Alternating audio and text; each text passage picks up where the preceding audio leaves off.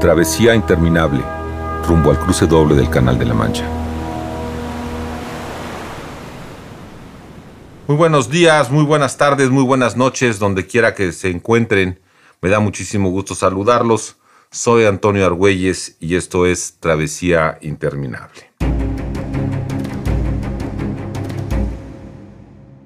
Hoy es el sábado 7 de agosto y me encuentro en la ciudad de Londres después de haber eh, dejado eh, o estado durante tres semanas en Dover.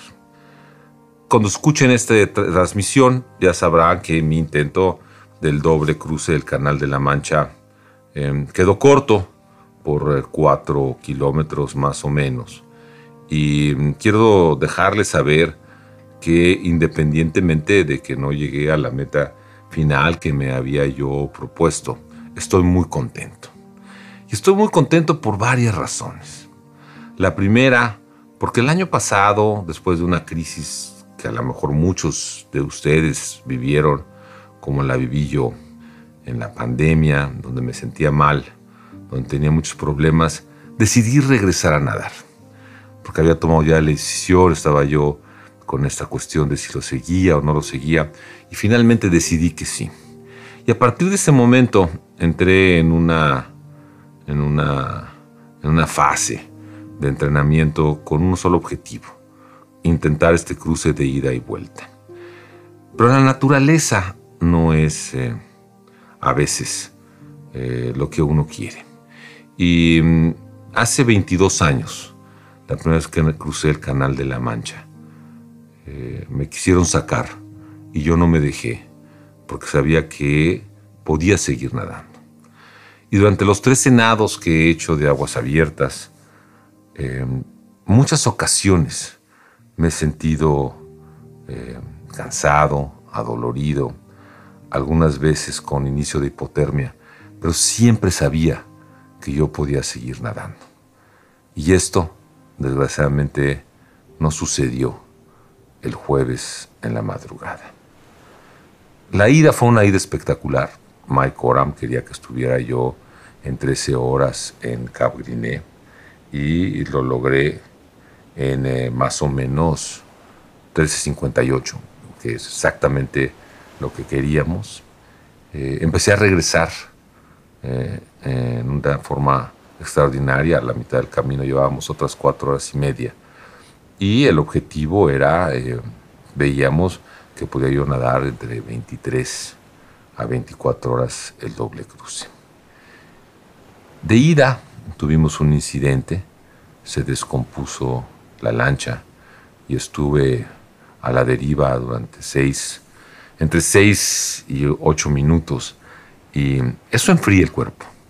Y entonces ahí a partir de ahí empezó una, un enfriamiento.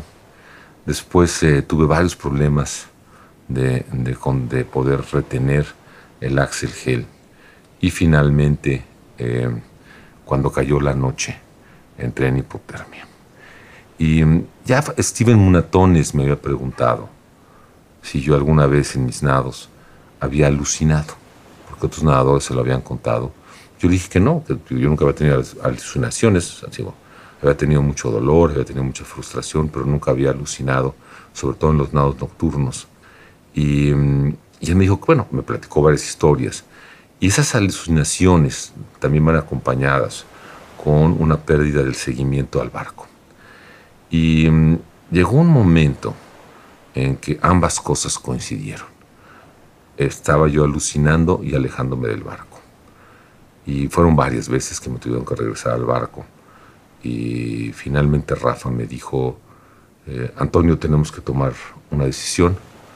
Eh, las corrientes están cambiando en forma muy importante están muy fuertes.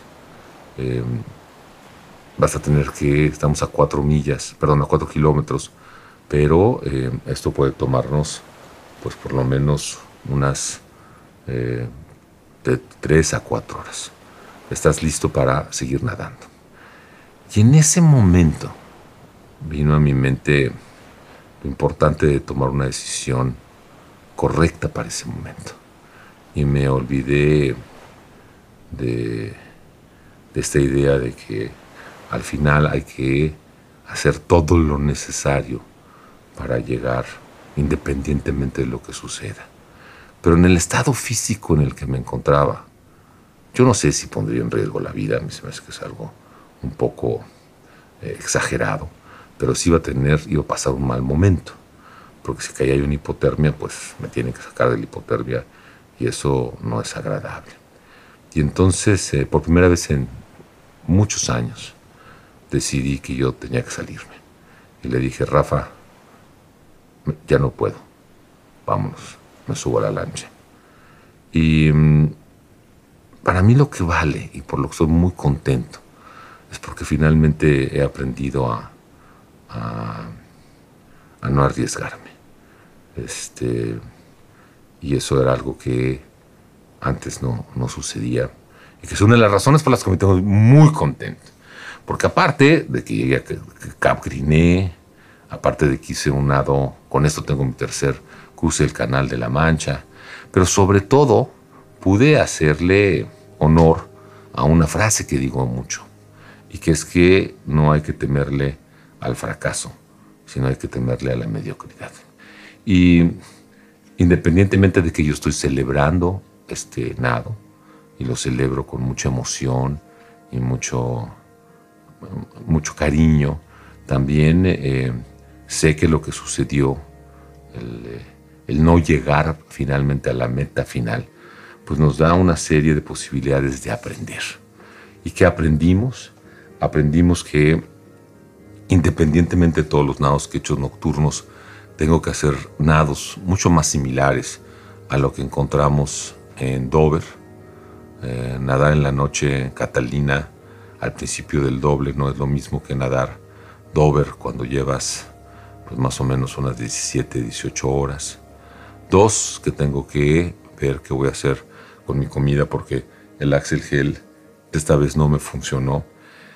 Y tres, que existen accidentes, porque ese momento cuando la lancha se paró, eh, yo tuve que tomar la decisión de, de no involucrarme, de dejar que Rafa y, el resto del equipo resolvieran el problema, pero también eh, me dejó muy claro que existen accidentes y contingencias y que hay veces que uno no puede hacer nada contra esas contingencias y esos accidentes y que engancharse es algo que, que hablé mucho con, eh, con Jaime antes de nadar, no engancharme con los problemas o los eh, eh, eventos negativos durante el cruce. Y ese fue un excelente ejemplo de que lo que hemos venido trabajando lo hicimos bien.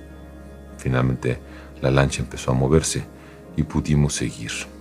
Y bueno, ahora que viene, que sigue, algo que a lo mejor muchos de ustedes me van a querer preguntar, es eh, no lo sé, no sé qué, cuál sea el próximo nado. Lo que sí sé es que voy a seguir nadando.